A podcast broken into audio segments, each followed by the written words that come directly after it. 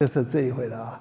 那到八十二回的时候，到八十二回的时候，那个戏人呐，还是他他最不放心的，他最不放心的就是说以后宝玉到底娶的是谁？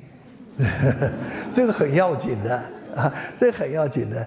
如果说娶的是宝姑娘，那已经结成联盟了，没问题。如果娶的是林姑娘，哎呦，这个不好弄了。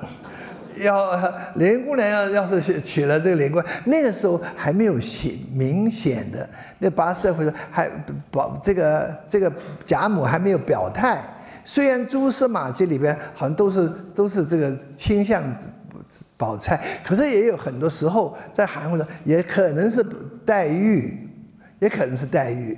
黛玉，黛玉是我我们那时候讲的，那时候表亲姑，这个那时候表表亲可以成婚的，而且还说亲上加亲。那时候没有不懂的学，都懂遗传学的血统这东西，都亲上加亲。亲上加亲那个表亲里边又有两种表，一个是姑表，一个是姨表。对不对？那姑表，姑表表这个的母亲，像林黛玉的母亲是什么？姓什么？姓贾，对不对？还是跟贾府有关呢？还是贾府的嫡亲啊？是是贾母的女儿啊？啊，王表姨表，薛宝钗是姨表。啊，薛宝钗是姨表，她的母亲呢是雪姨妈。雪姨妈是谁呢？是王夫人的妹妹。所以薛宝钗的母亲姓王，不是姓贾。啊，这就差一级了。啊，这就这就这就差了。所以姑表应该讲起来比姨表要亲。啊，说这这这比较亲，那个宝玉的这么讲的，我们俩是姑表，那个是姨表，就是我们跟得亲一点啊。是 这个，可是他选起来都不管了啊，选选择，所以这里那么这个时候戏人的是心心这个这棋这这个棋棋上被拔下，他最要紧就是争争取他他做妾的地位，做妾是怎的？那是。宝宝钗最好是宝钗最好了，容易侍奉，容易跟他，容易跟他这个这个这是你晓得吗？两个人两个人一个鼻孔出气的嘛，都 对这个哈。呃，如果是黛玉，哎呦，黛玉的小性子很难伺候的。好，那一天那一天啊，八十二回的那一天呢，那个刚好林黛玉做了个噩梦。做了个噩梦，梦里边梦的是是贾家要把她嫁出去，啊，贾母也不也不来也不来救她，或者说说他说是很很那个要去跟宝宝玉说，那你要宝玉救他，宝玉说我的心给你了，宝玉就把那个胸膛拉开拉开来，把那心掏出来给他，很可怕的一个噩梦，啊啊，很可血淋淋那个心拿出来，他。黛黛玉实在是在他那个这个梦里边看到了真情，看到梦里面看到他完全孤立的，完全那些贾贾母啊什么，呃，这个这个王夫人啊什么，爱这这疼爱他都是表面的，他想着啊，最后选的时候不是他啊，要把她嫁出去的不是他，在在梦里面呢看到看到一个真相了，所以他急得一醒来的时候一口吐吐血了，他本来就有肺病嘛。啊，呃，纷纷吐血了。那这个时候，他们的这个这戏人呐，就来问候了。那戏人就来问候了。那问候的时候，袭人其实这次还有目的来的，啊，试探他的口风，试探下林黛玉口风。那个时候呢，发生了什么事情呢？王熙凤把尤二姐诓进了大观园。啊，把他整死，把 他把他这借刀杀人啊，要逼的尤尤二姐自杀。大家都看过这个，我讲的尤二姐、尤三姐了。逼的时候杀尤二姐是二房吗？是贾贾贾琏娶来的姨姨娘吗？是吧？啊，这王凤姐这个醋坛子，那不能不这卧榻之侧，岂容他人鼻鼾？除掉他。好，把那个耍尽手段把尤二姐整死，啊啊！后来呢，雪潘，雪潘又娶了一个娶了一个太太，叫夏金桂，可了不得，那比这个王熙凤还要泼辣。啊啊！而且耍喝出来了，不管了。王熙凤还有一点，还要是他有点顾点身份。这个夏金贵身份也不管了啊哈，身份也不管了，要这个 虐待那个雪潘的妾香菱啊，虐待他这这。好了，这有两个事情，这个这个这这戏戏人就跟黛玉谈起来了，黛玉谈起来，他说这个这个夏金贵啊啊。还其实比，其实比王熙凤还厉害。他不敢叫王熙凤呢，呃伸个指头，比这个人还厉害。二奶奶吗？比这个人还厉害啊？是不是？他说：“他说，他说，这个，这个，他讲啊，哎呀，做妾的人心本来就虚了，虚了，虚了一半了，还还哪里还敢这么？啊，他他突然就讲这个，就是这这这这个是林黛玉也是个很敏感的人，他说西人从来不在背底下讲人家话的。”啊，呃不不是，其实这个是林黛玉从来不在背底下讲的话，怎么这个突然间这个听了戏人在后背底下怎么议论起来了？而且是很敏感的一个题目，这个是是正实切实这样的。呃，林黛玉也很厉害啊，他就回他一句说啊，这种妻妾的事情，这是这也难讲，家家一这这这这个家事事情很难讲得通了。他说啊。有名，他很有名的一句话了。他那两个啊，他那两个在家里边，他不是西风压倒了，是不是东风压倒了西风，就是西风压了东风。这就是是名言了哈，不是说不是不是不是东风压了西风压了东风，是是这西人一一听，哎呦。不不，这个这个是是不敢再讲下去了，怕怕怕碰怕这个错的这个黛玉黛玉的心啊，黛玉的黛玉的心，这就很有名的了。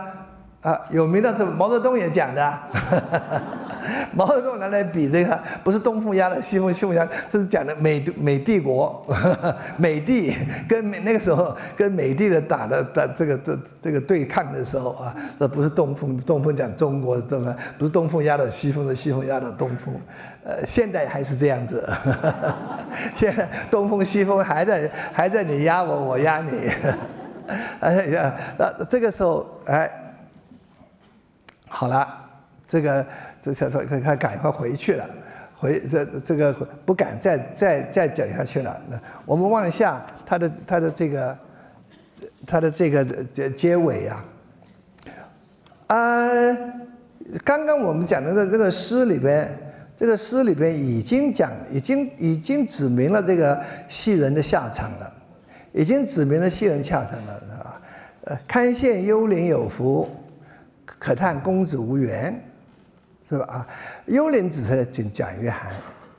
啊，西这个宝玉有一次到冯子英一个公子哥儿家，一个王孙公子家里头，啊，家里头那个时候那个时候明清时代可以招那些唱戏的伶人，招一些妓女啊，就那个时候。是高级妓女会也会诗词这种东西的啊，呃，来来陪酒的，来陪酒的，那个这这这样子啊，在这个这个里边呢，他们他们这哎。贾宝玉见了一个蒋玉菡，蒋玉菡长得很好，他是在里边叫奇观儿唱戏。蒋玉宝宝玉一见了他就动情了，两个人就就就就互相都非常非常非常非常非常的感情很很好的这这种，因为他第一他长得好，第二他跟他有一种特别的缘分。蒋玉菡，他的看看他的名字。我说这个所有这个在在《红楼梦》里边有“玉”字的，有“玉”这个字，正玉不是邪玉啊，邪玉不算 啊，邪玉不算，贾琏呢他们不算，正的有这个“玉”字的，跟跟宝玉都有很特别的、特别的缘分，特别的、特别的这个关系。蒋玉菡那个“菡”是什么意思？“还”是汉旦和莲花。荷花的意思，莲花在佛在佛家佛家，它的它的它的这个象征意义什么？化身、分身啊，或者我们的莲花嘛，是吧？莲花化这这这这这这化身啊，所以蒋玉菡在这个某种方象象征性的方面，等于是贾宝玉的化身，贾宝玉的分身，所以他这两块玉非常认同的，非常认同的。后来这个呃，后来果然最后花戏人啊，花戏人他。一见面跟蒋玉菡一见面的时候，互争表记，争什么呢？蒋玉菡这个这宝玉给他一个汗巾，汉景呢很亲密，很等于说很亲密的在身上带着了，一个松花绿的汗巾给这个蒋玉菡，蒋玉菡回赠他一个猩红色的一个汗巾，说是北静王赐的，说是一个供朝贡的啊。呃，这个这浅香国一个女王朝贡的，这个这个等于是宝物了，他说啊，他说这绑了以后不不出汗的，嗯，一个汗巾给他，互相交汗巾。这个松花绿的汗巾原来是谁的？是花戏人的，宝玉带在身上。说这一个交换，等于宝玉在那个时候已经替花戏人下聘了。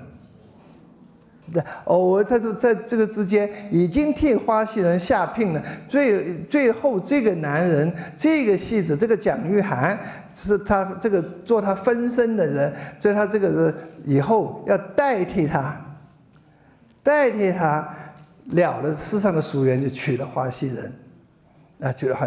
所以他这个最后我们一百二十回的时候，这一百二十回等于是画龙点睛的一回了。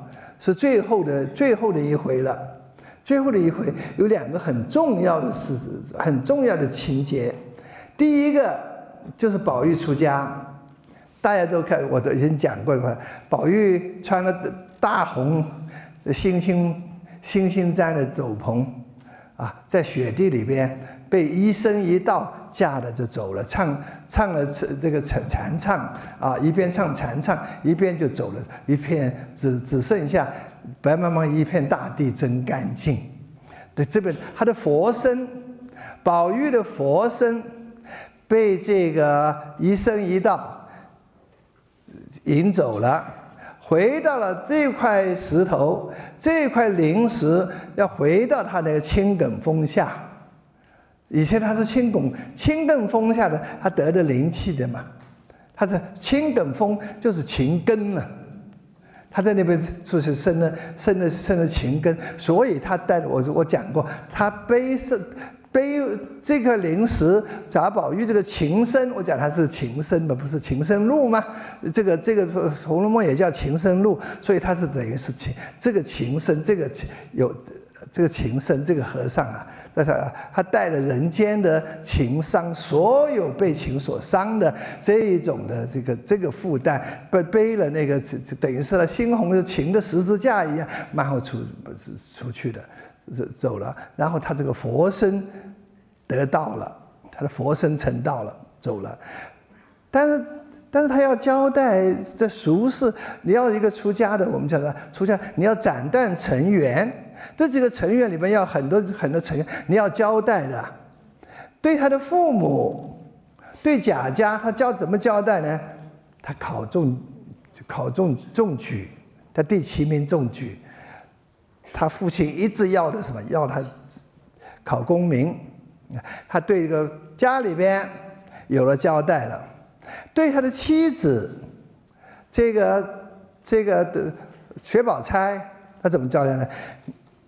给他一个儿子，他那时候讲了怀孕了，以后也是这个这个呃讲的，他这是是兰桂齐芳，以后这个这个腹中这个小孩子叫贾贵，也就是宝玉的儿子。以后呢，这个贾家可还会中兴起来，那么就是靠这两个贾兰、贾贵。贾贾贵在妻子那边，他也疏远斩断了。那他妾。他最亲近的熟缘，最亲跟他发生过肉体关系的这个女孩子，跟他熟缘最深的女孩子怎么办呢？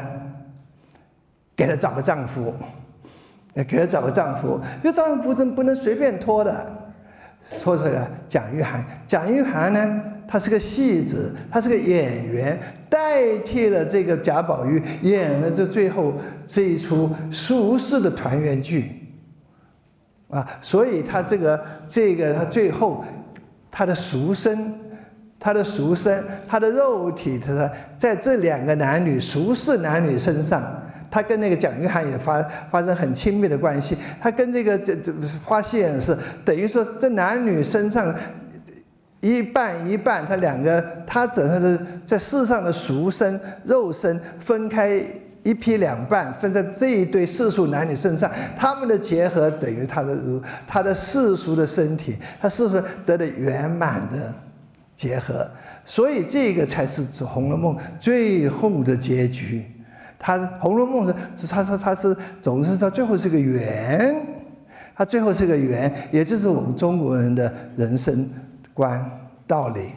我们中国人的佛教是一阴一阳，一半阴一半阳，一半这个是啊，这这所以所以所以这个这个一方面是佛家，一方面这俗俗家之间，这儒儒儒家的这种世俗的这种得的圆满的结果。对，这个就是花戏人。最后，发现本来开头他还想死的，他就是宝玉出家了，哭的半哭哭的晕过去。后来他怎么办呢？他又没有名分的妾，他如果他这这以名分这个这个当宝玉的宝玉的妾的话，他还可以留着贾府。他是没有名分，以后怎么办呢？以后大概拉出去，就就就嫁给一个小子，嫁给一个佣人，这样说，这是他不愿意的。那好不容易替他找的这个，呃，蒋玉菡，蒋玉菡那时候自自己组班了，自己就自己组个戏班子了，有了自己的房房产了，有了自己有了有了是呃，他的这娶了这个这个花戏，他不知道的。后来花戏人委委屈屈，本来想死的，本来想是这样死那样死都死不去。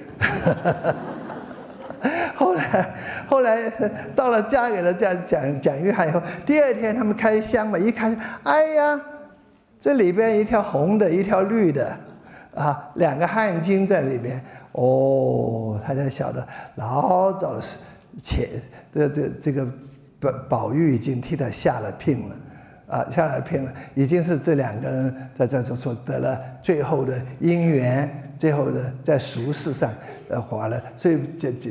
这这花戏人，他他受了这个宝玉的肉体之沾，然后这个跟这个蒋太阳也是这个俗世的肉体的，这两个人成了一体，啊，然后他的佛身走了，他的俗身在这里得的，最后《红楼梦》得的完满，这样子才是还是就就我们常常讲哈，宝玉出家，好像是那只是一半。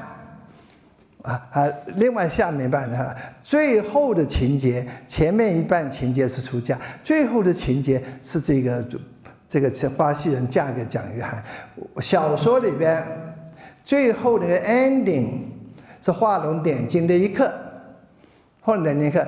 这个花戏人跟蒋玉菡的这个姻缘在这个地方结合，不是偶然，是这个。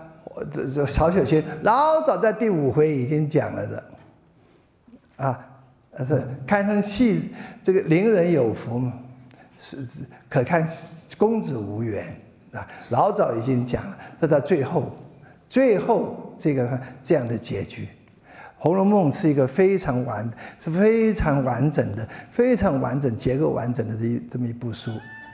好了，今天我们讲这里了。